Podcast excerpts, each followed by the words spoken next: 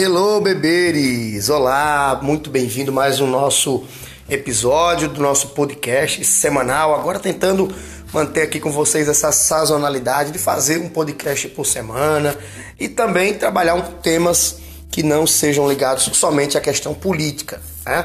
Lá na, no portal NN1, o meu podcast é muito mais voltado para a questão política. Por aqui, vamos também tratar de outros temas, vamos falar de temas corriqueiros, atualidades, história, concurso, vestibular, enfim, tudo aquilo que pode e que vai te ajudar de alguma forma, beleza? O tema de hoje, no tema de hoje vamos falar sobre Enem, rapaz. Pois é, vamos falar do, do Exame Nacional do Ensino Médio. Esse ano o Enem vai acontecer no final do ano mais uma vez, né, lá em novembro. O Ministério da Educação, que começou ali meio cai aqui, cai acolá, muda ministério, tira ministério, tira ministro, bota ministro, enfim. O Ministério da Educação começou o ano não muito bem, mas parece que agora com o Abraham Weintraub a coisa tende a caminhar. Não é bem como muita gente concorda, né? eu particularmente não concordo muito com as políticas adotadas pelo MEC em 2019, mas é o que temos para hoje. E aí esse ano, agora em maio, o governo está dando sequência no calendário do Enem 2019. E hoje, dia 6 de maio, para quem está ouvindo o podcast hoje, para quem vai ouvir outros dias, a partir desse 6 de maio começam as inscrições do Enem. Então, até o dia 17 de maio tem inscrição do Enem para você poder compartilhar da galera que vai fazer a prova lá no final do ano. Então, algumas informações importantes. Primeiro, valores. Poxa, poxa, poxa, poxa, tá caro. Ai, meu Deus, eu não aguento. Tá caro, realmente.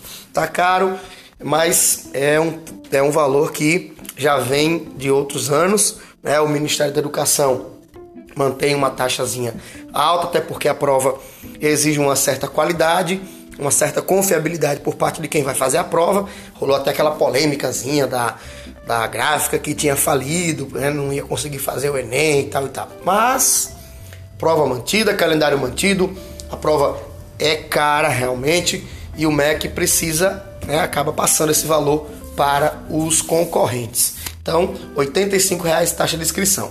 Como a inscrição vai até dia 17, a galera que fizer a inscrição, mesmo agora nos primeiros dias, tem até o dia 23 de maio para pagar o boleto.